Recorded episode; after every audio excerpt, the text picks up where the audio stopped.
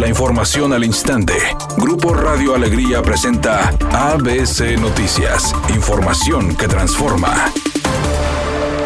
Nuevo León registró 5.179 nuevos contagios de COVID, cifra que según expertos se espera se incremente en los próximos días. Así lo aseguró la secretaria de Salud en el estado, Alma Rosa Marroquín, colocando a la entidad en el lugar número 10 de los estados con más contagios activos del virus. Con 5.179, una diferencia de mil casos identificados. Sin embargo, pues todavía consideramos que este número no, no es el más alto y que podríamos estar esperando en los próximos días todavía cifras mayores. Por otra parte, explicó que sería en 10 días cuando se tenga lo doble de pacientes hospitalizados. Cada 9 a 10 días se duplican nuestros pacientes que tenemos hospitalizados. Entonces, ¿qué esperamos? Si la tendencia se mantiene en cuanto a número de casos, esperaríamos que en 10 días tengamos el doble de esto. Entonces estamos muy atentos para ver esa tendencia en cuanto a incidencia de casos y también si mantenemos esa tendencia en cuanto a número de hospitalizaciones.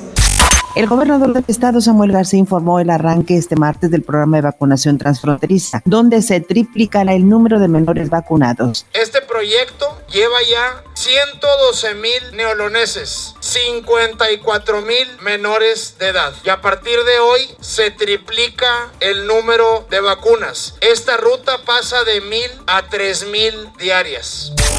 Luego de rechazar que el regreso a clases presenciales haya sido motivo de contagios a menores de 18 años, el subsecretario de Salud Hugo López Gatel informó que la propagación de la variante Omicron se intensificó a partir de las vacaciones de diciembre. Reiteró que han crecido los contagios, pero son menores las hospitalizaciones y fallecimientos. En México, al igual que en otras partes del mundo, 65 de cada 100 personas que están hospitalizadas por COVID-19 estaban sin vacuna o con el esquema incompleto. Y esto lo que nos permite ver es que vacunarse disminuye la probabilidad de llegar al hospital. ABC Deportes informa, los carneros de Los Ángeles vencieron 34-11 a los Cardenales de Arizona. Arizona que había sido el último equipo en perder el invicto en la campaña regular, queda eliminado. Los carneros van a enfrentar ahora en el juego divisional a los Bucaneros de Tampa Bay. Irán de visitantes. Los carneros tratando de llegar al Super Bowl número 56 que se va a jugar en su estadio.